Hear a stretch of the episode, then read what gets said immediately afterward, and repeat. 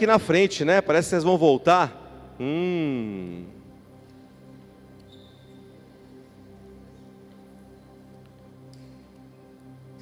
Então nós vamos ter que esperar um pouquinho esse movimento. Queridos, hoje é dia 1 de março e é uma data profética, porque está iniciando um novo mês, está iniciando um novo ciclo. E nós temos dez meses pela frente, onde Deus vai fazer coisas tremendas e maravilhosas. Quem crê diz amém, Jesus.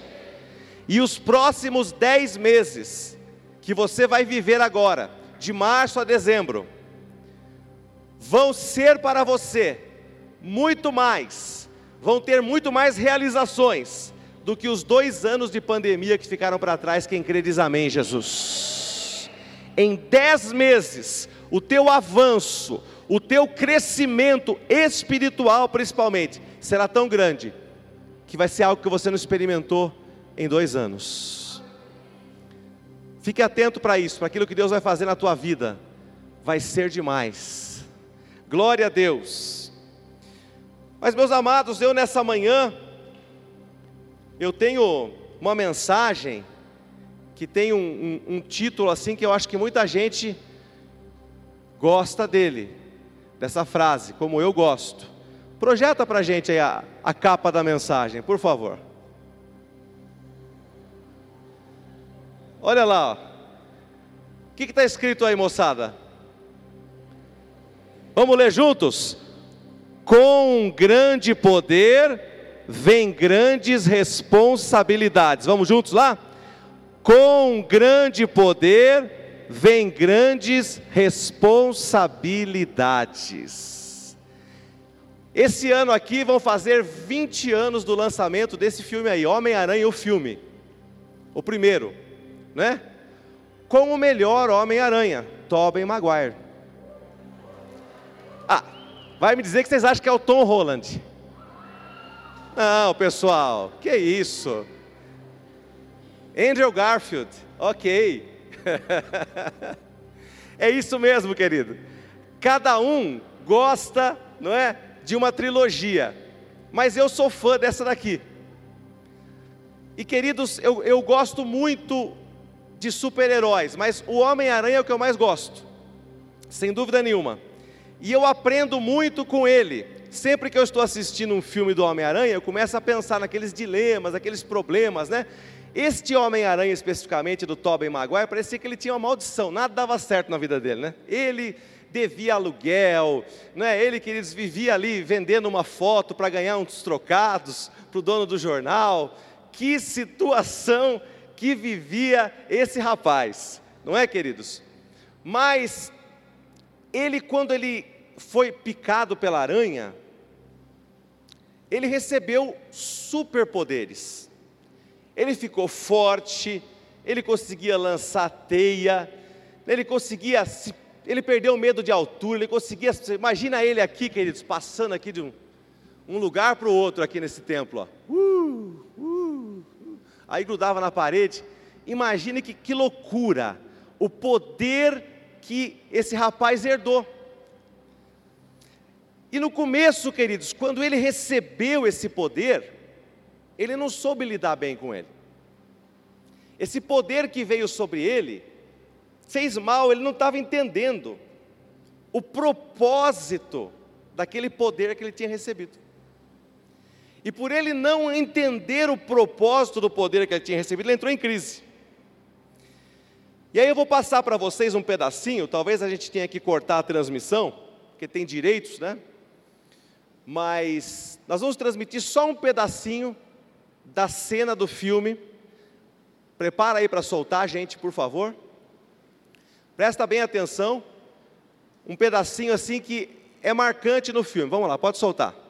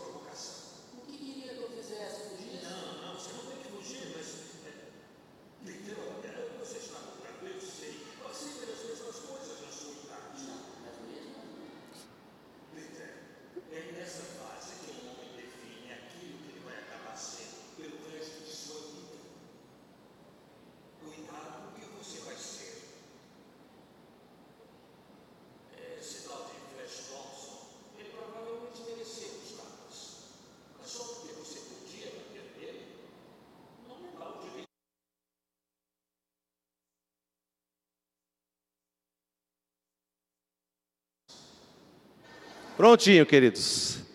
Até aí. Demais, hein?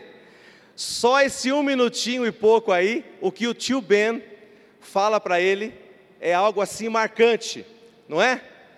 Ele fala: olha, o que você fizer agora que você tem um grande poder, vai definir quem você vai ser para o resto da sua vida. Uau!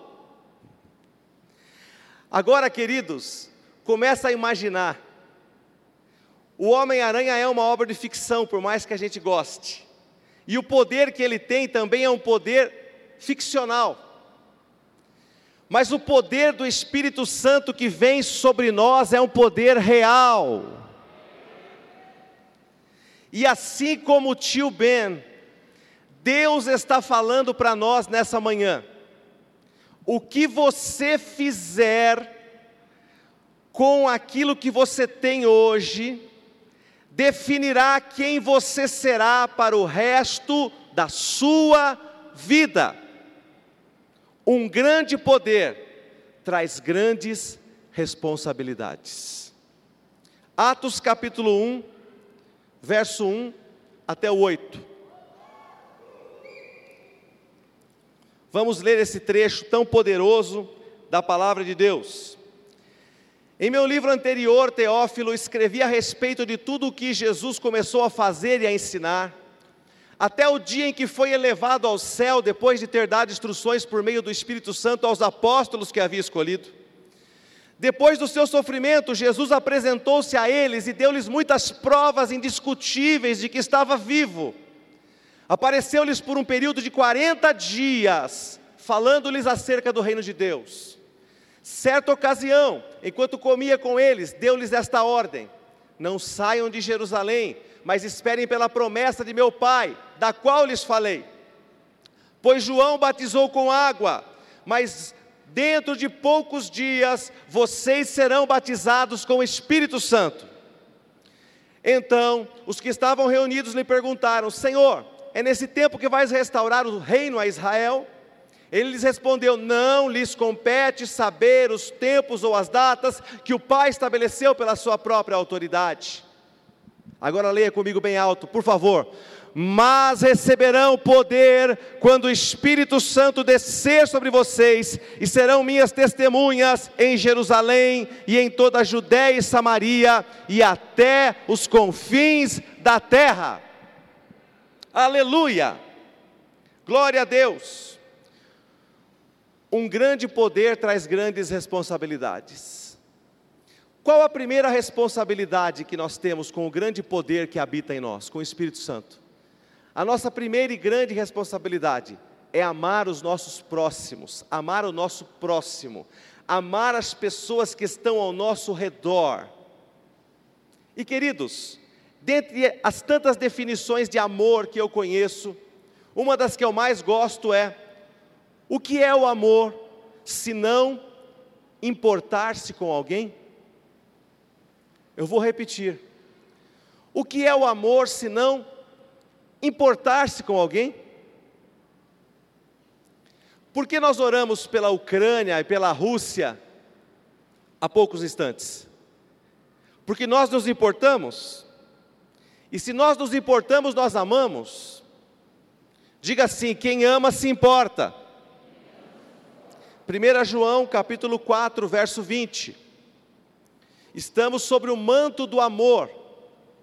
Então, queridos, nós temos que nos importar. Se alguém afirmar, eu amo a Deus, mas odiar seu irmão, é mentiroso, pois quem não ama seu irmão, a quem vê, não pode amar a Deus a quem não vê.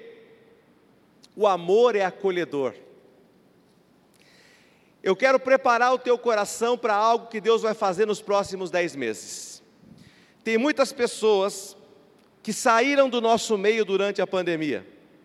Nos últimos dois anos, muitas pessoas ficaram confusas. Eu não, eu não dou nenhum outro adjetivo para aquilo que aconteceu com as pessoas que nos deixaram, ou que se esfriaram, ou que foram para um outro ministério. Eu chamo isso simplesmente de confusão. A mente da pessoa está confusa. Então, queridos, nós não vamos julgar, nós não vamos, olha, você saiu agora, veja bem. Não, queridos. Seja acolhedor, você vai receber muita gente na tua célula, e, e vou, vou além, você vai receber de volta gente que falou mal de você.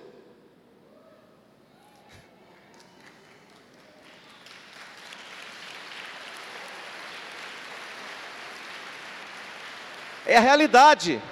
Ah, ah Fernandão, não, não dá, não. Isso aí, ó, muito, muito duro, muito difícil, não dá para você. Ih, olha, fulano não, ih, não, não cuidava de mim, e isso, e aquilo. Aí, queridos, quando essas pessoas voltarem, qual vai ser a nossa atitude? Ah, tá vendo?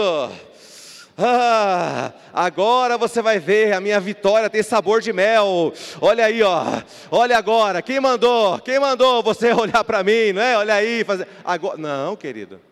Você vai. Eu falava com um jovem sábado. Um jovem, não tem, não é casado, não tem filhos, mas falávamos sobre discípulos que foram embora durante a pandemia. E eu falei para ele: você vai, você vai ter que aprender a ser pai, mesmo sem ter filhos naturais. Você vai ter que aprender a, a paternidade. Se o teu filho vai embora de casa, e veja, essa aqui é a casa de muita gente que não está aqui nessa manhã. Se, se o teu filho sai de casa e ele volta, qual é o pai? Que mesmo sendo mal, se o seu filho chegar lá e falar assim, pai, eu estou voltando, você fala, ah, aqui não é mais sua casa. casca fora daqui. Vai, vai embora. Não, querido. Um pai de verdade, seja ele um pai biológico ou um pai espiritual, e tenha ele a idade que tiver, ele vai acolher o seu filho amorosamente, ele vai dizer: Filho, venha, esse aqui é o teu lugar, sempre esteve guardado um lugar aqui para você, tanto no meu coração, como tem uma cadeira aqui para você se sentar também. Venha e beba das fontes do Senhor aqui nesse lugar. Então você, querido, vai ser, vai ter que derramar amor sobre muitas pessoas ao longo dos próximos meses. Você vai ter que ser compreensivo, você vai ter que ser amável, você vai ter que ser acolhedor.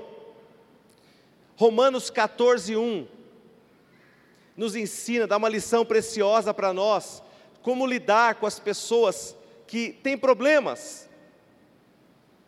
Olha só, vamos ler juntos esse, esse trecho da instrução apostólica que é tão forte, vamos lá? Aceitem o que é fraco na fé, sem discutir assuntos controvertidos. Ah, por que, que, por que, que você saiu? Ah, eu saí porque o arrebatamento vai ser agora, no ano de 2023. É porque não sei o que, eu saí porque a visão é isso, porque aquilo. Não discuta assuntos controversos. Apenas ame, apenas acolha e deixe o Espírito Santo fazer a obra. Quantos entendem e creem nisso? Digam amém, Jesus. Glória a Deus. Então, querido, a primeira grande responsabilidade que você recebe com um grande poder é amar ao próximo, é você amar as pessoas que o Senhor vai colocar de volta no teu caminho e tantas outras pessoas que você conhece, do teu trabalho, da tua escola, do teu círculo de amizades, do lugar onde você mora, que Deus vai colocar diante de você para serem tocadas e transformadas nesses dias. Segunda grande responsabilidade de quem recebe um grande poder se manifestar ao mundo. Diga bem alto isso: se manifestar ao mundo. Romanos 8,19 na NVI, por gentileza, Romanos 8,19, fala algo tremendo que nós precisamos ter em mente, querido. A natureza criada aguarda com grande expectativa o que, queridos? Vamos ler juntos? Que os filhos de Deus sejam revelados, ou que os filhos de Deus se manifestem, ou que os filhos de Deus se revelem. Eu falei do Homem-Aranha, né? Ele lutou durante três, seis filmes, né? Para esconder a sua identidade. O que acontece no último, que saiu esse ano? A identidade dele é revelada. E a vida do Peter Parker vira um caos. Né? Ele fala assim: não, vai melhorar a minha vida agora que todo mundo sabe quem eu sou. Piora tudo, queridos. Por quê? Algumas pessoas acham que ele usava bem o poder dele. Outras pessoas já achavam que ele usava mal. Você é um vilão. Olha, você matou lá o outro super-herói, esqueci o nome dele, quem lembra? Aquele. O mistério. Você matou o mistério, então você é um vilão. Mas, queridos, a verdade é que ele queria se manifestar ao mundo, mostrar quem ele era e levar uma vida normal. O mundo estava esperando pela revelação. E quando a revelação aconteceu, ele foi surpreendido pelas reações, às vezes negativas, do mundo. Você, quando se revelar como um cristão de verdade, no teu local de trabalho, na tua escola, você também vai ter surpresas negativas. Infelizmente, pessoas que você achava assim, poxa, esse cara está fechado comigo, é meu amigo.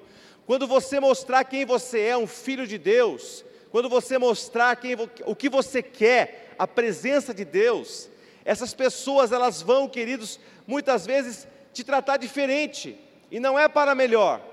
Elas vão olhar para você e falar assim: nossa, é, é, isso mesmo, agora virou um fanático, agora não dá mais para ter ideia com você, você só fala em Jesus, você só fala em buscar Deus. Mas, queridos, você não pode olhar para aquelas pessoas que vão te criticar por aquilo que Deus está fazendo através da sua vida. Você tem que olhar primeiro para a aprovação que Deus vai dar para você. Deus estará te aprovando em tudo que você fizer em prol do reino e da pregação do Evangelho. Em segundo lugar, você precisa olhar para os frutos que Deus vai colocar para você. Deus vai te dar vidas, Deus vai dar pessoas, querido, Deus vai te dar influência. Se tem uma coisa que as pessoas lutam para ter, não é? Um artista. Quando ele não é ninguém, ele luta para ter o quê? Fama. E quando ele conquista a fama, ele luta para ter o quê? Privacidade. Ninguém entende, né? O cara não era ninguém. Aí ele fica lá, ô, oh, sabe quem eu sou? Vem tirar uma foto comigo. Poxa, eu sou. Você já viu o artista começando a carreira? Não, vem aqui, poxa, oh, que eu quero, eu quero. Sai com todo mundo. E quando o cara estoura, né? Quando o cara está no auge, ele fala, ah, sai daqui, atropela o paparazzi, faz um monte de coisa porque eu quero privacidade.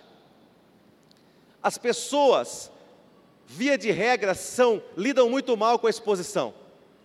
As pessoas lidam muito mal quando elas têm que se manifestar e fazer coisas grandes. Porque à medida em que você cresce, e você pode ser um jovem, você pode ser um adolescente, e Deus começa a te usar, e Deus começa a te projetar, e Deus começa a te dar, querido, o que? Influência. E muitas pessoas não vão aceitar isso. Vão falar: Poxa, como é que pode? Quem é ele? Quem é ela? Você precisa estar preparado, queridos, porque poder gera influência.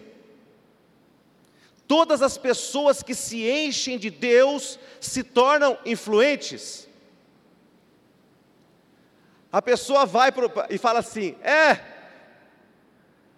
ele é um homem do Espírito Santo, uma mulher do Espírito Santo e se torna rica. Poder traz prosperidade mesmo que você não queira. Quem conhece a história de Catherine Kuhlman sabe o que eu estou dizendo. Né? Ela fez, uma das cruzadas que ela fez, ela, ela fez uma pregação ali, uma pessoa foi curada, ela estava hospedada num hotel na cidade. Quando ela chegou lá, tinha um colar de diamantes, avaliado na época em 500 mil dólares. O cara que tinha sido curado na cruzada era um empresário, uma pessoa muito famosa. Ele falou assim: Olha, eu não sei o que fazer, eu fui curado, recebi uma graça enorme. Toma aqui esse colar para você, custa 500. Ah, ai, Catherine Kuma buscava prosperidade. Não, querido, poder traz prosperidade, influência traz prosperidade.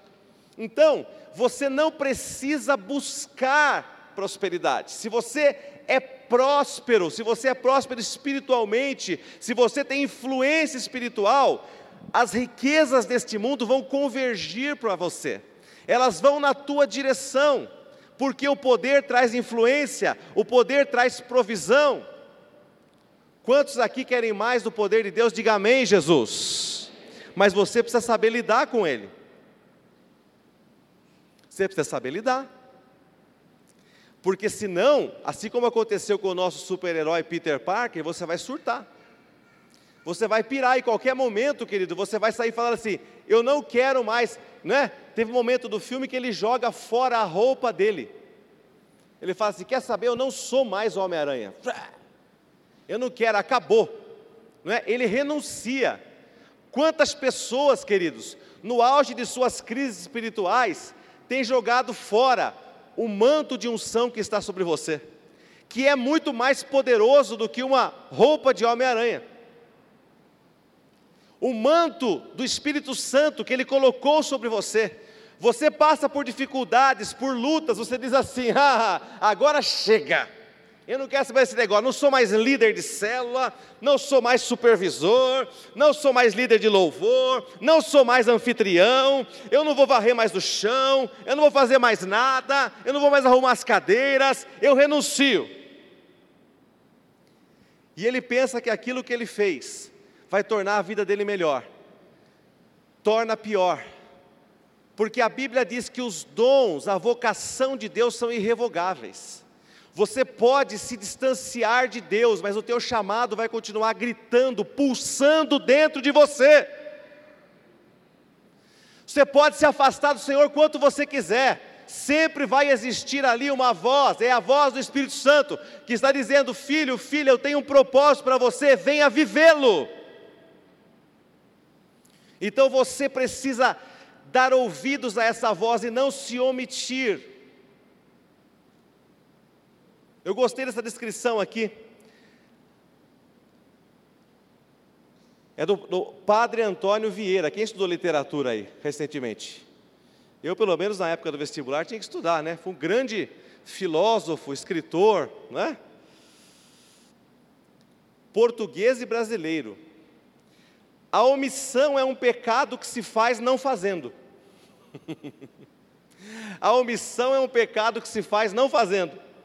Pois quem sabe que deve fazer o bem e não faz, nisso está pecando. Olha aí, vou ler de novo para quem está anotando. A omissão é um pecado que se faz não fazendo. Pois quem sabe que deve fazer o bem e não faz, nisso está pecando.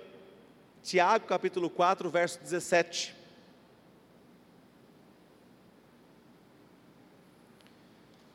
Quando Deus te promover, saiba lidar com isso. Pensem nisso. Pensem nisto. Pois quem sabe que deve fazer o bem e não o faz, esse comete pecado. Então, quando você sabe que você tem que fazer algo, você sabe que tem que pregar para alguém, você sabe que tem que compartilhar o que você tem e você não faz, ah, esse é o verdadeiro pecado. Como nós ouvimos aqui nos últimos dias, existe um, todo o avivamento começa no teu quarto, começa na tua intimidade, mas se ele terminar ali, você não o usou para o propósito que Deus tinha. Então o avivamento sim deve começar no secreto, mas ele tem que terminar nas ruas, ele tem que terminar nas escolas, nos locais de trabalho, nos locais de reunião, ali é que o avivamento tem que se manifestar, o avivamento pessoal. Quantos aqui têm começado um avivamento pessoal nesses dias? Diga amém. Aleluia. Não tenha medo, não tenha medo da promoção que vem de Deus. Tem pessoas que têm medo, será que eu vou saber lidar com isso?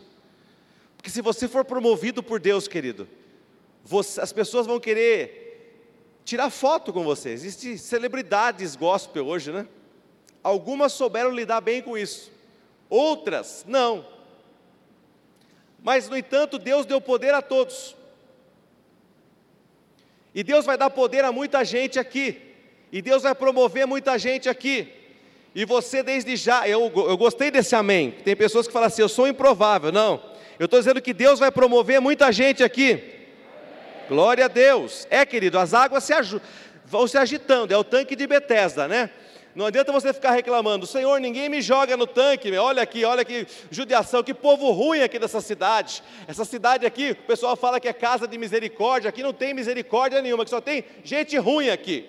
Não adianta você ficar se lastimando, querido. As águas se agitam, você tem que pular mesmo. Glória a Deus.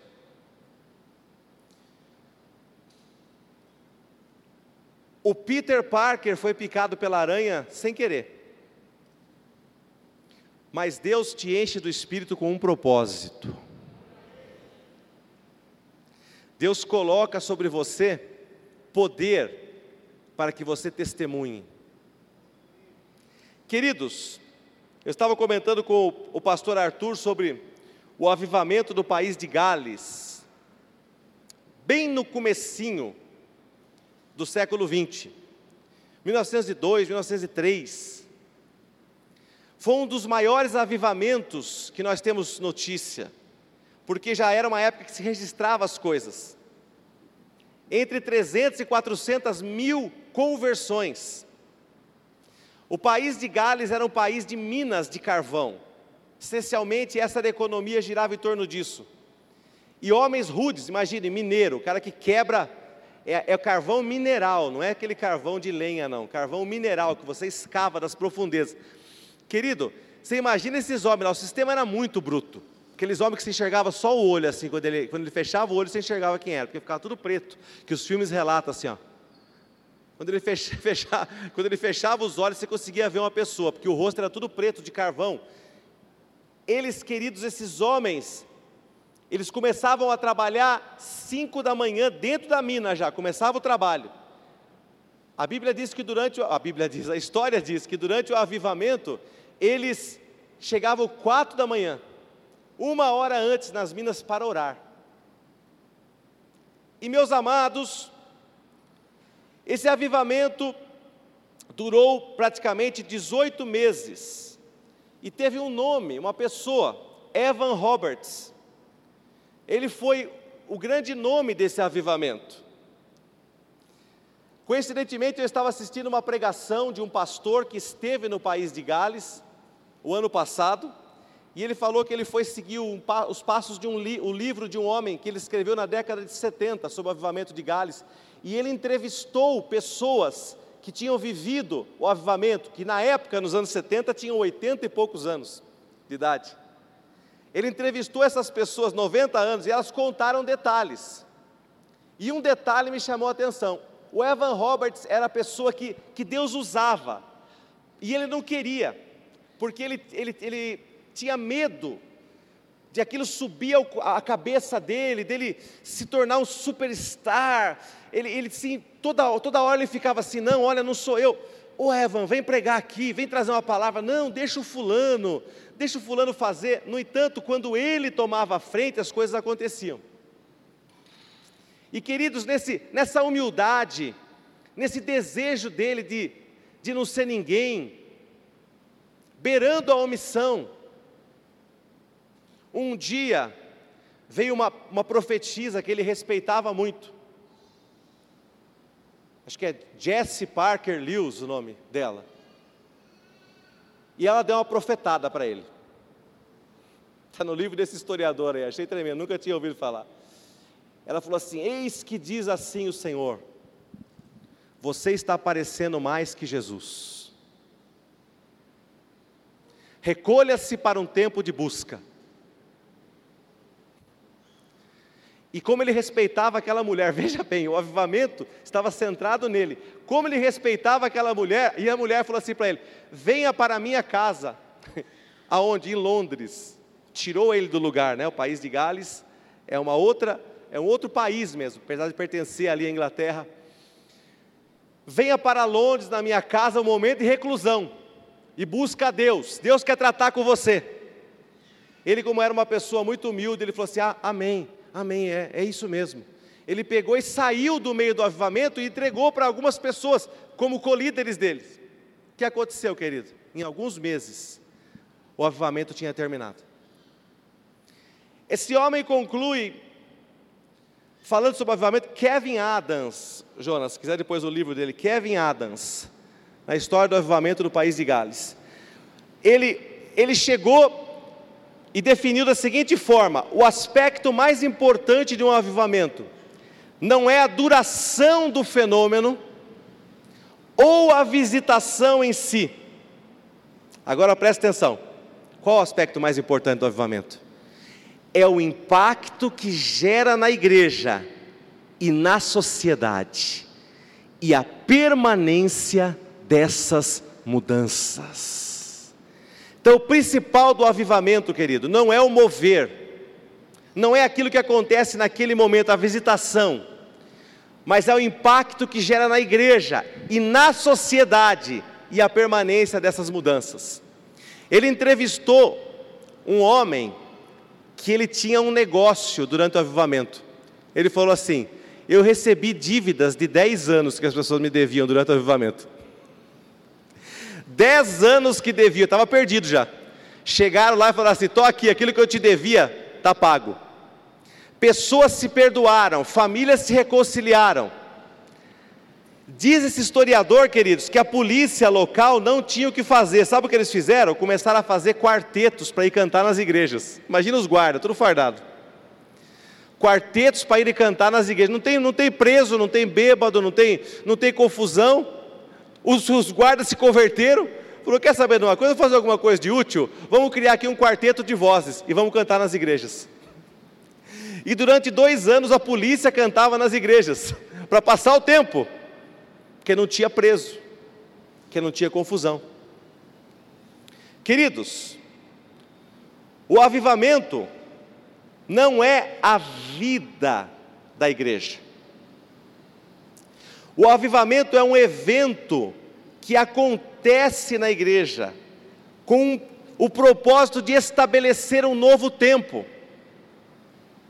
O avivamento acontece na igreja com o propósito de estabelecer um novo tempo. E sempre que nós fazemos o acampamento, por isso que eu falo para as pessoas, né, tem uns amados que não estão aqui, que deveriam estar, foram viajar por um motivo, por outro, pessoas importantes, todos são importantes, mas essas pessoas têm voz na igreja, têm, têm relevância na igreja, deveriam estar aqui. E depois eu vou conversar, depois, depois de um tempinho passar do acampamento, eu vou conversar com essas pessoas. Eu vou falar, querido, olha, fecha comigo aqui. Não vou repreender a pessoa, fecha comigo. Preciso de você comigo. É isso. Você não fez mal de sair ou de ficar, não. Fecha comigo. Durante esse tempo você precisa estar aqui. Porque o avivamento estabelece, queridos, um novo patamar para a igreja. Quantos creem nisso? Diga amém. Nós vínhamos num patamar até agora, queridos.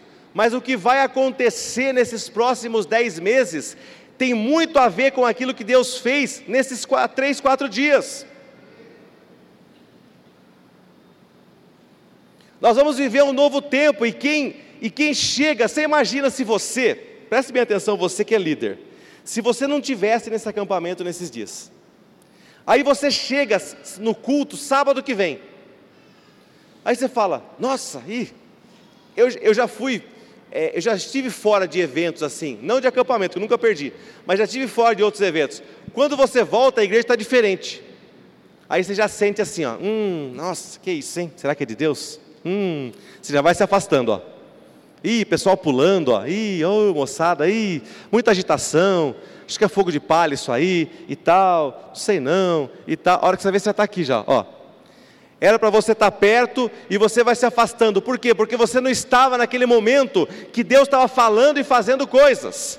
Mas graças a Deus pela vida de vocês que vocês estão aqui, Deus vai agir poderosamente através da vida de cada um de vocês. Aleluia. Terceira e grande responsabilidade viver o teu propósito. Diga bem alto: viver o teu propósito. essa sem dúvida nenhuma, é o grande dilema, não é? O grande dilema. Tem algumas pessoas que você vê, o próprio Peter Parker é assim, ele não pediu para se tornar Homem-Aranha. Certo momento da vida dele, ele imaginou que aquilo fosse, na verdade, não uma bênção, uma maldição. Por que isso aconteceu comigo? Ah, eu filho é uma pessoa normal. No último filme, no filme de, desse ano, você percebe isso. Os amigos deles, dele, não são aceitos lá no MIT por causa dele. Ó, oh, não vamos aceitar ser amigo desse tal de Peter Parker aí, ó. Você está recusado na faculdade. Ele entra em crise. Ele falou: Olha que desgraça, eu não queria ser essa pessoa, eu, eu só estrago a vida dos outros. E ele renuncia ao seu propósito. Mas, queridos, um grande poder traz uma grande responsabilidade, um grande poder no reino de Deus nunca vem desacompanhado de um propósito. Nunca vem. Quando você olha para uma pessoa e ele tem aquilo que nós chamamos de uma instrumentalidade, ele fala bem, ele prega bem, ele canta bem, ela dança bem, ela cozinha bem, ela tem habilidades, ela domina as redes sociais, ela tem ideias para fazer coisas grandiosas, ela administra bem eventos, ele é um excelente técnico de som, de luz, ele é uma pessoa ligada a artes, ele é uma pessoa ligada à administração, é uma pessoa ligada a consertar. Cache Luna, o pastor da maior igreja da Guatemala, ele, ele era um grande executivo de uma empresa, ele morava num condomínio top ali na Guatemala. Aí Deus, ele era um crente, ele falou: Eu era um crente dizimista, pessoa nota 10. Meu pastor só gostava de mim. Aí um dia Deus falou assim: Eu tenho uma obra para fazer através da sua vida. Começa um trabalho na sua casa. E ele começou uma célula na casa dele, aí naquele condomínio. Ele falou: Quando eu vi ele falou: não, eu não vi isso naquele tempo. Depois de alguns anos, a minha ficha caiu de quem eram os primeiros membros da minha célula. Ele falou: um deles era o dono da maior construtora da Guatemala. Não por acaso foi o homem que construiu o nosso templo e asfaltou todo o redor do templo. O outro era um médico, diretor de um grande hospital. Veja, ele morava num condomínio classe AA um médico diretor de um grande hospital. Esse homem é responsável por todos os projetos sociais da igreja hoje, tanto da área de saúde como da área de assistência social. O outro era um grande advogado com entrada junto aos poderosos, político. Ele falou: Esse homem faz a ponte das coisas que eu vou fazer no governo a Guatemala flertou muito com o comunismo, com o socialismo, então era importante para ele ter alguém ali próximo do governo e falar: Nós somos do bem. Ele falou: não entendi. Quando Deus me deu aquelas pessoas, eu não enxerguei naquele momento o que, que Deus estava fazendo. Quando você se reúne, quando Deus começa a colocar pessoas no teu caminho, você não faz ideia da grandeza daquilo que Deus vai fazer através de vocês. Quem crê diz amém, Jesus. Aleluia! Talvez, queridos, as pessoas ainda não sejam tão poderosas e grandes como esses amigos do pastor Cachiluna, mas eles vão se tornar pessoas tão importantes e você vai entender o propósito que há em você caminhar com elas. Quem crê diz amém, Jesus. Cumpra o teu propósito. Como foi lido aqui em Esther capítulo 4, verso 14, só relembrando aquilo que o pastor Marcelo leu não é? Por que, que Esther chegou a ser rainha? Pois se você ficar calada nesta hora, socorro e livramento surgirão de outra parte para os judeus, mas você e a família de seu pai morrerão. Quem sabe, se não foi para um momento como este que você chegou à posição de rainha? Querido, quando você chegar lá, quando você for eleito o melhor vendedor da sua empresa, quando você for o melhor aluno, Como disse o Victor aqui, não adianta você ser sapatinho de fogo e sentar no último lugar da classe, ser aquele cara que passa raspando em tudo. Ninguém olha para a tua cara. Você não tem relevância. A Bíblia diz que ninguém ouve o pobre. Pobre ninguém ouve. Está em Provérbios. Agora, quando você tem relevância, você tem voz. Eu sei que o mundo é cruel nesse aspecto. Eu sei que é. Mas é por isso que Deus capacita as pessoas. Você precisa crescer e não vai crescer por causa da sua capacidade, você vai crescer por causa daquilo que Deus vai colocar em você. E quando você crescer, você vai poder brilhar para Jesus. Quem crê diz amém.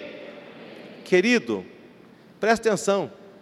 Sim, tem algumas pessoas aqui que conseguiram esse ano, entraram na USP, na Unesp, mas são tão poucas pessoas dentro de uma igreja tão grande. Deveria ser muito mais. Agora, não importa se você vai entrar numa universidade reconhecida, ou se você vai entrar numa uma faculdade ok, eu fiz uma faculdade ok, particular. Mas, querido, isso não tirou a minha relevância. Durante os quatro anos que eu estive lá, nós tivemos um grupo, nós usávamos a capela do Frei para poder pregar a palavra. E não foi nem um trabalho que eu comecei, era pequenininho. Começou com o presbítero Zé Roberto, ele estava se formando. E no último ano nós estudávamos juntos. Ele estava no último ano, eu estava no primeiro. Ele falou: Olha, eu estou indo embora. E eu falei: Nós estamos chegando. Aí ele passou o bastão. E nós pegamos, querido. Eu, Márcio Calazans, pessoal que estudava conosco lá na época, assumimos esse trabalho e ficamos ali quatro anos pregando a palavra. O pessoal passava ali, né? Tinha vela, crucifixo, era capela católica. O Cristo na cruz ali, né? A imagem. E nós ali com o violão, né? Glória a Deus. O pessoal passava e falava assim: Mas o que, que é isso aqui, né? É por nós ou contra nós esse negócio? Né? É crente, é católico, é espírita, é livre pensador. O pessoal não sabia, né, queridos? Passava o pessoal ali, né? A faculdade era muito grande lá em Itatiba, tinha, tinha de tudo ali, né? Passavam os engenheiros desconfiados, pessoal de exatas, né? Normalmente mais ateu, né? Mais distante de Deus, não é? Mais ali. Aí passava o pessoal de psicologia. Uh, Legal, o que, que é isso? Né? O pessoal de psicologia gostava mais, já vinha, né? Mais. O pessoal de humanas já chegava mais perto da gente, não é, queridos? E ali nós fomos sendo relevantes. Veja, eu não estava na USP, nem na Unesp. Como eu falei para vocês, era uma faculdade ok. Mas, queridos, ali Deus te torna uma pessoa relevante, ali você faz a diferença. Quem crê nisso diz amém, Jesus. Deus quer tornar você relevante onde você estiver. Não associe relevância a você estar em lugares, uau, eu vou ser relevante em Dubai, vou ser relevante na Suíça. Não, querido, você vai ser relevante onde Deus te colocar. Onde Deus te colocar. Porque aonde está o Espírito do Senhor, aí se cria a liberdade. E você vai ocupar esse lugar em nome de Jesus. Teve um homem na Bíblia, caminhando para o final, um homem na Bíblia chamado Sansão. Esse homem nasceu fruto de uma promessa. Seus pais não podiam ter filhos, e eles queriam muito e clamavam a Deus, até que eles foram visitados por um anjo. A história está lá em Juízes, capítulo 13. Foram visitados pelo anjo do Senhor, e o anjo do Senhor prometeu que eles teriam um filho, mas Deus não deu um filho sem um propósito. Deus não deu Isaac para Abraão sem um propósito. Deus não deu sanção para Manoá sem um propósito. Ele falou: Vou te dar um filho, mas esse teu filho, ele vai pertencer a mim, ele vai ser grande, ele vai livrar Israel dos filisteus. Ele vai ser uma pessoa com propósito, e ele nasceu com propósito. Juízes capítulo 13, verso 5, mostra isso. Não se passará navalha na cabeça do filho que você vai ter, porque o menino será nazireu, consagrado a Deus desde o nascimento. Ele iniciará a libertação de Israel das mãos dos filisteus. Veja, ele não tinha nem nascido ainda. Mas Deus já tinha um propósito para ele. Dá para entender um pouquinho porque a igreja é contra o aborto, sim ou não? Porque nós cremos em propósitos. Como é que Deus fala acerca de alguém que não nasceu ainda? Porque para Deus já aconteceu, já é uma vida, já está determinado, já tem uma história. Então as pessoas que são a favor do aborto são assassinos de destinos, assassinos de propósitos. Eu gosto de pensar nisso, querido, e penso mesmo. Cada feto abortado poderia ser a pessoa que ia ser usada para descobrir a cura do câncer. Poderia ser. Poderia ser o cientista que iria descobrir tantas tecnologias que iriam melhorar a vida das pessoas. Mas alguém decidiu destruir aquele propósito, alguém decidiu destruir aquela história, aquele destino. Não foi Deus, porque Deus profetiza. Deus profetizou acerca de você desde o ventre da sua mãe. Pastor, minha mãe não era crente, mas você já tinha algo escrito a teu respeito para você fazer para Deus. Quem crê diz amém, Jesus. O versículo 24 e 25 fala como Sansão cresceu. Capítulo 13, verso 24 como ele foi crescendo na graça. A mulher deu à luz um menino. Veja, a profecia veio antes dele nascer. A mulher deu à luz um menino e pôs-lhe o nome de Sansão. Agora diga, leia comigo, vamos lá? Ele cresceu e o Senhor o abençoou. Queridos, assim será com o teu filho. Ele cresce e o Senhor abençoa. Quem recebe declara diz amém, Jesus. Versículo 25 e o Espírito do Senhor começou a agir nele, quando ele se achava em Manedã, entre Zorá e Estaol. o Espírito do Senhor começou a agir nele. Vamos dizer isso? O Espírito do Senhor começou a agir nele. Eu acho interessante isso. Por que, que não diz o Espírito do Senhor começou a agir através dele? Porque primeiro Deus age em você. Primeiro Deus age em você, depois ele age através de você. A primeira manifestação do Espírito de Deus na vida de Sansão foi nele. Tinha coisas que Deus precisava fazer.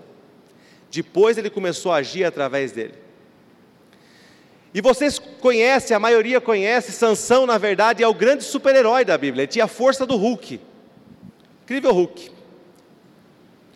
Ele, se você, você pegar a história, querido, 300 homens não dava conta dele.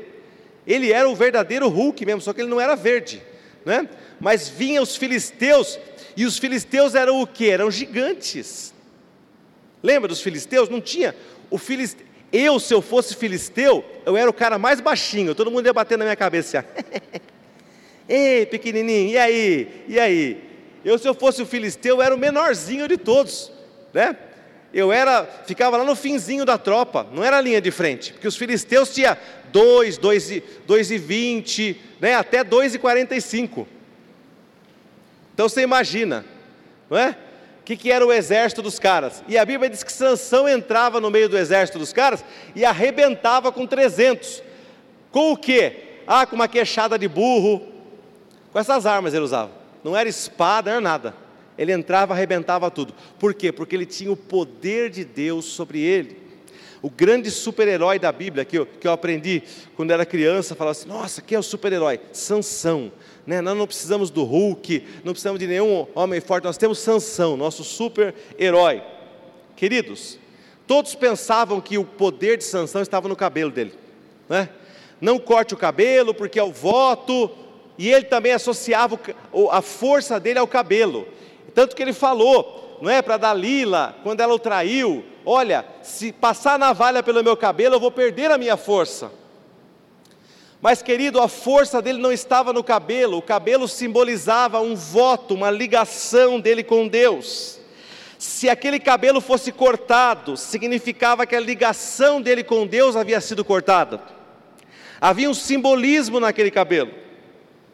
Se cortar, corta a minha relação com Deus, eu não pertenço mais a Ele, eu não estou mais ligado a Ele. Quebra-se um voto, quebra-se uma aliança, quebra-se um relacionamento. Não estava no cabelo, estava no relacionamento. Não estava no cabelo, estava na aliança, estava no voto. O cabelo era um símbolo. Mas, queridos, quando ele raspou o cabelo dele, ele também acreditava que o poder de Deus estava no cabelo. E ele se viu fraco. É interessante notar que a Bíblia mostra, queridos, o Espírito de Deus, Juízes capítulo 14, verso 6. A Bíblia mostra que o Espírito do Senhor agia de certa maneira em Sansão o Espírito do Senhor apossou-se de Sansão, e ele, sem nada nas mãos, rasgou o leão como se fosse um cabrito, mas não contou nem ao pai nem à mãe o que fizera. A Bíblia diz que o Espírito de Deus não era como é em nós, preste atenção. A Bíblia diz que o Espírito de Deus entrava, possuía, tomava Sansão com um propósito, e depois se retirava. Sansão não era a habitação do Espírito de Deus. Está pegando aí? Não, peraí. Se Sansão tinha tudo isso, e ele não era a habitação do Espírito de Deus, o Espírito vinha, fazia o que precisava e saía dele, se retirava. E ele fez tudo isso. Espera aí. João capítulo 3, verso 34.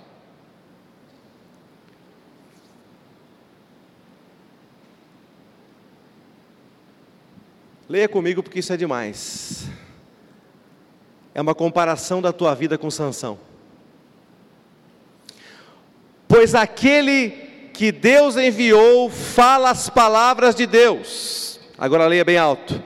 Porque ele dá o espírito sem limitações ou sem medida. Uh! Sansão tinha o espírito contadinho para a hora certa. Você e eu temos o espírito sem limitações. Sem limitações. Pastor, quer dizer que o Espírito de Deus está aqui em mim nesse momento? Sim, ele está em você, o Espírito Santo se move em você. Agora, nesse instante, ele está sobre você. Sansão tinha que ter um propósito diante dele uma situação. Veja, queridos, Sansão foi negligente com o seu dom. Sansão, de certa forma, se assemelha muito ao Peter Parker, renunciou, se envolveu com mulheres, saiu do seu propósito, mesmo tendo governado Israel por 20 anos, sendo juiz sobre Israel por 20 anos, ele saiu do seu propósito, ele parou de buscar a Deus e começou a olhar para a sua vida, seus prazeres, aquilo que a força dele conquistava, riquezas, mulheres, bens, vingança quando ele quisesse, e ele se perdeu. E a Bíblia diz que no fim da vida dele, queridos, quando rasparam o cabelo dele, furaram seus olhos, e ele foi colocado para fazer o serviço de um boi, para girar uma pedra de moinho. E queridos, enquanto ele fazia o serviço de um boi,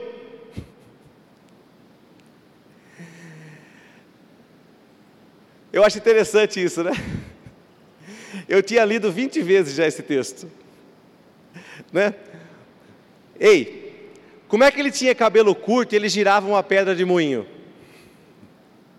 Ele era, o poder estava no cabelo? Sim ou não? Não? Ele estava com o cabelo curto fazendo serviço de boi. Você consegue fazer serviço de boi? Eu não consigo. E ele ali, querido, cabeça raspada e girando o moinho. Aí o pessoal falava assim: Poxa, mas né, o cabelo dele está crescendo. Olha como o povo era inocente. E ele ali girando, ó. Ninguém percebia que ele já estava com a força. Já tinha voltado. Ele ali girando a perna de moinho, cabelo crescendo. E o pessoal olha, e ele também falou assim: Ah, quando meu cabelo crescer, eu vou ficar forte. Girando a perna de moinho, cego. Como ele estava cego, ele não sabia o peso que ele estava fazendo. Ele pegava, empunhava o negócio e ia girando a perna de moinho. Quando nós estamos cegos, nós não sabemos a força que Deus colocou em nós. Por isso nós precisamos de visão, queridos. Quando nós não estamos enxergando, nós não vemos aquilo que Deus já está fazendo. Ele já estava forte, poderosão. Ele estava girando o serviço de uma junta de bois. Ele estava fazendo ali. Ele acha assim: ah, quando o meu cabelo crescer, quando o meu cabelo crescer e eu ficar forte, porque ele não sabia o que ele estava empurrando. E ele ali empurrando, queridos, aquela, aquela, aquele peso enorme. Talvez você esteja aqui esperando o seu cabelo crescer. Tem algumas mulheres que estão mesmo. Esperando o seu cabelo crescer para você fazer algo grande, relevante, esperando o seu cabelo crescer para você voltar a liderar uma célula, esperando o seu cabelo crescer para você voltar a ser um anfitrião, para você voltar a discipular, para você voltar para o louvor, para você voltar para assistência, para você voltar a ajudar na cantina, para você voltar a dirigir ônibus. Eu estou esperando o meu cabelo crescer, pastor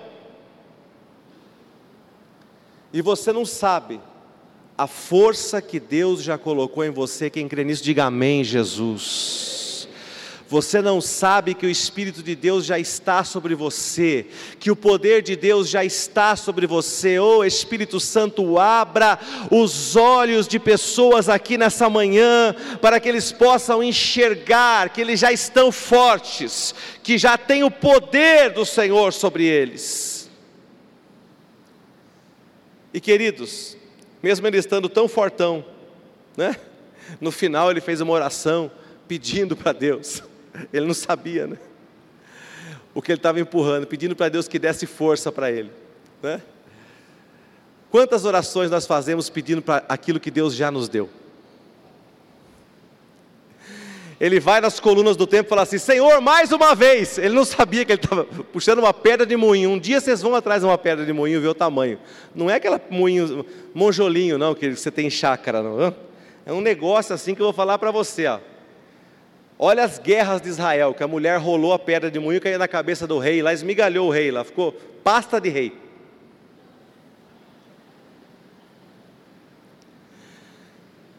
E ele, sem saber a força que ele tinha, ele pediu: Senhor, na, com as mãos nas colunas do templo de Dagon, mais uma vez, eu quero força. E Deus falou assim: Você já tem, meu filho. Vai, faz, derruba o templo, faz o que você quer. É uma oração que Deus não precisou responder. Quantas vezes já me senti como Sansão, pedindo aquilo que Deus já me deu, pedindo uma capacitação que eu já tenho, uma força que já está em mim para fazer algo que Ele já me mandou fazer. Senhor, será que é da tua vontade que eu fale para o meu amigo de trabalho? Será que agora, Deus? Me ajuda aí a escolher a melhor hora. Queridos, não importa aquilo que você está sentindo, seja guiado pelo Espírito Santo. Deixa a sensibilidade fluir de dentro de você. Veja, querido. Existe um lado bom em você não enxergar as coisas naturalmente. Para você empurrar as colunas de um templo, se você estivesse enxergando as colunas, talvez falasse assim: Eu não vou dar conta de quebrar isso aqui.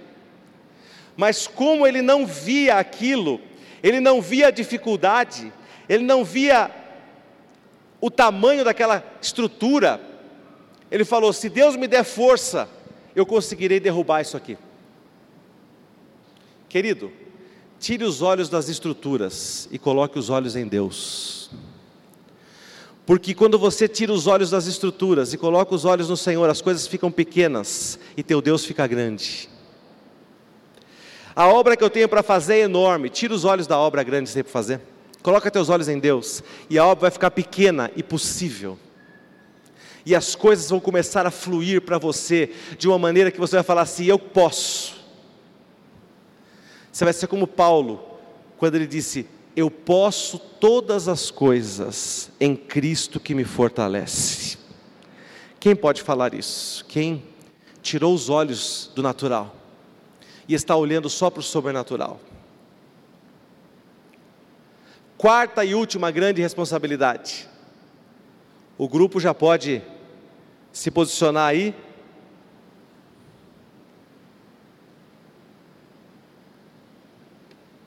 Quarta e última responsabilidade. Procurar onde e com quem o Espírito Santo está agindo. Procurar onde e com quem o Espírito Santo está agindo. Querido, sabe por que Deus tem feito grandes coisas aqui nesse lugar? Porque esse é um lugar onde o Espírito Santo está agindo. Sabe por que Deus tem feito grandes coisas aqui nesse lugar desde sexta-feira? Porque aqui nós estamos reunidos com pessoas que estão no mesmo propósito. Eu quero o Espírito Santo de Deus. E quando há uma reunião num lugar onde foi determinado que nós vamos buscar a Deus, e onde se juntam as pessoas que estão buscando a Deus, então Deus opera. Então você tem que procurar sempre onde e com quem o Espírito Santo está. Para você se aquecer, você precisa estar com pessoas aquecidas. Você precisa buscar, aqui queridos, é como aqueles celulares modernos, carregamento por indução. Você não precisa da tomada, você chega perto, você já recebe, você já é carregado pelo poder de Deus. Quantos estão sendo carregados pelo poder de Deus? Diga amém, Jesus. Então procure estar com quem está procurando o avivamento. Procure estar onde está o avivamento. A última historinha real, história com H. 1 Coríntios 15, 6.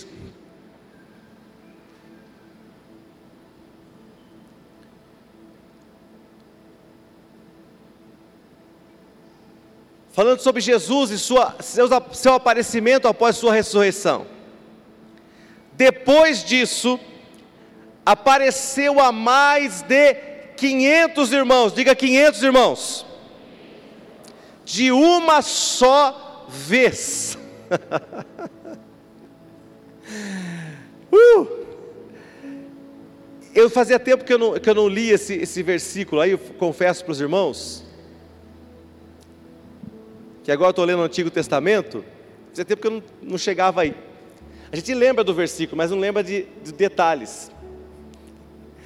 E eu não tinha, eu tinha me esquecido desse detalhe. Apareceu de uma só vez. Para Deus aparecer de uma só vez, significa que aquelas pessoas estavam reunidas, no mesmo lugar. Mais de 500 pessoas, uau, grande reunião grande reunião, 500 pessoas de uma só vez viram, a maioria dos quais ainda vive. Embora alguns já tenham adormecido. Queridos, todo mundo em Jerusalém sabia que o Cristo havia sido crucificado. Todo mundo em Jerusalém sabia onde ele havia sido sepultado mas nem todos sabiam que ele havia ressuscitado. E a Bíblia diz que um grupo, diga 500 pessoas, 500 pessoas é muita gente, hoje é muita gente, aquela época era uma multidão. Viram Jesus com o seu corpo ressuscitado, com as marcas nas suas mãos viram Jesus andando. Queridos, eu não sei o que isso impactaria na minha vida. Eu não consigo, eu seria, eu não conseguiria me expressar corretamente se eu dissesse que o que aconteceria comigo quando eu, quando eu visse Jesus andando, não uma imagem, não uma visão, mas andando, como ele falou com Tomé: olha, toque aqui nas minhas mãos, toque aqui no meu lado um Jesus com um corpo que você podia tocar. Eu não sei que impacto isso teria na minha vida. Mas algumas coisas eu tenho certeza. Isso mudaria completamente a minha perspectiva de vida. Não tem como você ver Jesus da maneira que aquelas pessoas viram e continuar vivendo, tendo a mesma vida de oração, continuar anunciando Jesus o mesmo tanto que você anuncia hoje, mesmo que você anuncie bastante. Eu imagino que a minha vida de adoração mudaria completamente, porque eu, eu teria certeza absoluta, não que eu não tenha, mas você sabe que, como seres humanos, nós, a visão tem um poder grande em nós, o nosso tato tem um poder grande sobre nós, então é impossível o que os seus olhos veem, o que suas mãos tocam, não mexer com você. Então eu vejo que aquelas pessoas foram mexidas poderosamente por Jesus. Mas Atos capítulo 1, verso 15. Fala que naqueles dias, naqueles dias, dias de Pentecostes, Pedro levantou-se entre os irmãos, que se reuniam para buscar a Deus. E o grupo era de quantas pessoas, queridos? 120. Então o grupo, ao invés de aumentar, veja, 500, eu não estou falando de gente que ouviu falar, estou falando de gente que viu Jesus. 500 pessoas viram Jesus, 120 apenas perseveraram até o dia de Pentecostes.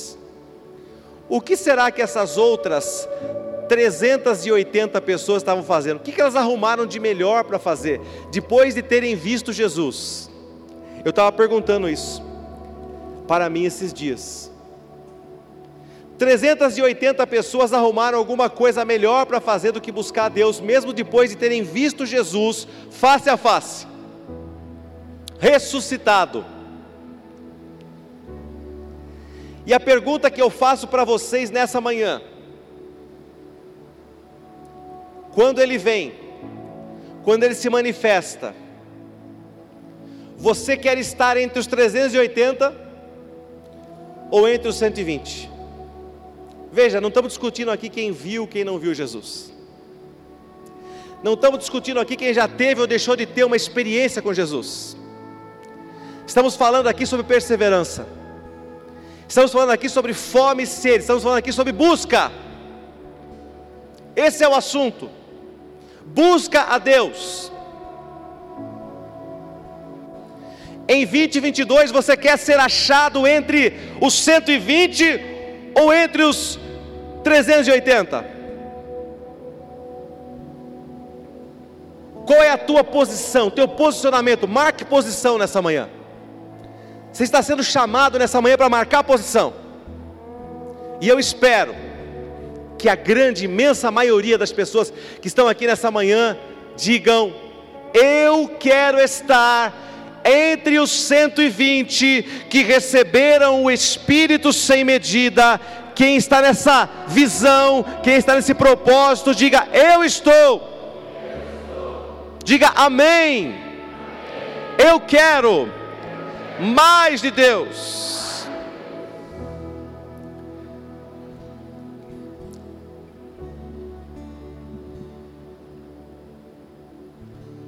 Queridos, existem coisas que Deus nos manda fazer, especificamente como igreja local.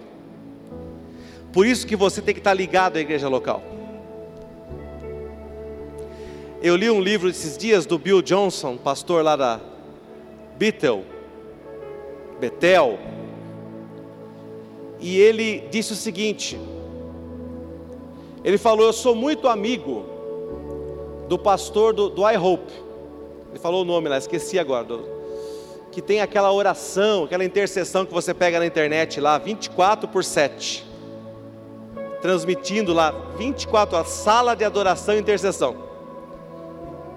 Ele falou: Eu achei aquilo tão lindo, que quando eu assumi aqui a igreja, eu falei assim: eu vou pôr oração e adoração 24 por 7 aqui também. Ele falou: coloquei, tive que parar. Ele falou: simplesmente não aconteceu. Eu falei: Deus, o senhor não quer que eu adore e busque 24 por 7? Ele falou: não. Chamei você para fazer outras coisas. Ele falou que desde esse tempo aí Deus cria momentos de cultos que não acabam. Tipo, três, quatro dias de reunião, ninguém vai embora. Fica lá. Se move até terminar, vai, vai rolando. Ah, mas é terça-feira, tem que trabalhar amanhã. Bom, quem tiver que ir embora, vai. Quem, quem não quiser, fica no ambiente, vai ficando. Ele falou, e Deus começou a fazer isso. Ele falou, é o modo como ele age aqui na Betel. É dessa forma. Mas eu queria fazer 24 por 7, porque eu achava, uau, lindo, maravilhoso. Eu vi, eu participei, eu achava demais. Mas Deus tinha um outro formato. Veja, queridos, Cristo salva. Nós não precisamos importar métodos. É isso que ele estava querendo dizer. Você não precisa importar métodos. Deus tem algo para a sua igreja local.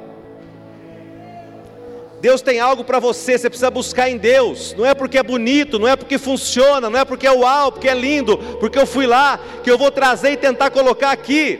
Ainda que seja bonito, não para em pé, porque Deus não está naquilo. O que cabe a nós, queridos, descobrir o que Deus tem para nós aqui nesse lugar descobrir pastores de Jundiaí, de Cabriúva, Novo Horizonte, São Paulo, descobrir Louveira e outros que nos assistem, descobrir o que Deus tem para você aí, qual mover, qual é a graça, onde Deus está agindo, onde o povo vai comprar aquilo? Com alegria. Tire os olhos daquilo que Deus está fazendo lá, aquilo sirva apenas de inspiração para você, não de modelo. Inspiração. O que Deus estava mostrando através da janela 24 por 7 de intercessão é que nós precisamos ter um tempo contínuo com Deus, mas não significa que aqui será assim. Nós temos algo que fazemos aqui há alguns anos já, que são as 48 horas. Deus nos determinou fazer isso, sempre. Sempre antecedendo a Páscoa. Nós separamos essas 48 horas de adoração e intercessão. É algo que Deus mostrou para nós. Fazemos como igreja, temos feito e sempre tem testemunhos, sempre coisas grandes acontecem.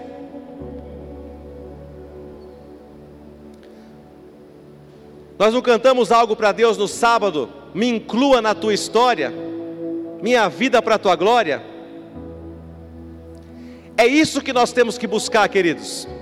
Me inclui na tua história, Deus. Deus está escrevendo algo aqui, Tupéva. Tem uma página de um livro de Deus. Alguns querem chamá-lo de Atos dos Apóstolos, ou a história da sua vida, ou a história da igreja de Tupéva eu só sei de uma coisa, queridos: há, um, há, há páginas em branco. Nós escrevemos até hoje, 11 e pouquinho da manhã, escrevemos algumas coisas importantes nesse livro. Mas existe muita página em branco, e quem crê nisso diz amém, Jesus para Deus continuar escrevendo através da minha e da tua vida. Existe muita coisa que Ele vai escrever através, imagine você, jovem, que tem 15, 16 anos. Quanta coisa Deus tem para escrever através da tua história, da tua vida. Você está só começando, querido. Há algo grande há algo tremendo ainda para acontecer na tua vida, mas para isso você precisa marcar posição nessa manhã. Nós vamos orar daqui a pouquinho, e vamos orar, ungindo todos aqueles que desejarem, com imposição de mãos.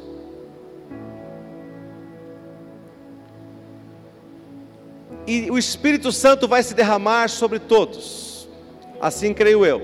Amém? Mas eu quero dizer que algo eu senti enquanto orava nessa manhã, que Deus vai se derramar de uma forma mais especial.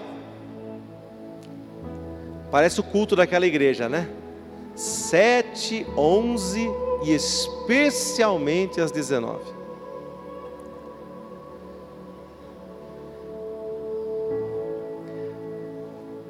O Espírito Santo vai se derramar de forma especial sobre aquelas pessoas que vierem com um propósito para receber o toque do Senhor. Por que, que você está vindo? Ah, porque eu quero receber mais, mais, eu quero mais, mais, eu quero. Amém. Toma, filho, Deus não deixa ninguém sem resposta. Receba. Mas o especial vai vir sobre as pessoas que disserem assim: Senhor, se tu me deres, eu vou sair daqui com um propósito nessa manhã. E eu vou sair para fazer coisas que eu não tinha coragem para fazer, mas eu sei que em Ti eu posso, eu sou capaz, eu vou conseguir. O Senhor vai libertar muitas pessoas da timidez. Porque o Espírito do Senhor é ousado. O Espírito do Senhor tem a ver com o rugir do leão. Você já viu um leão tímido? Não tem leão tímido. O leão ele ruge, ele faz barulho, ele marca posição, ele marca território, ele mostra quem ele é. Não é à toa chamado rei da selva.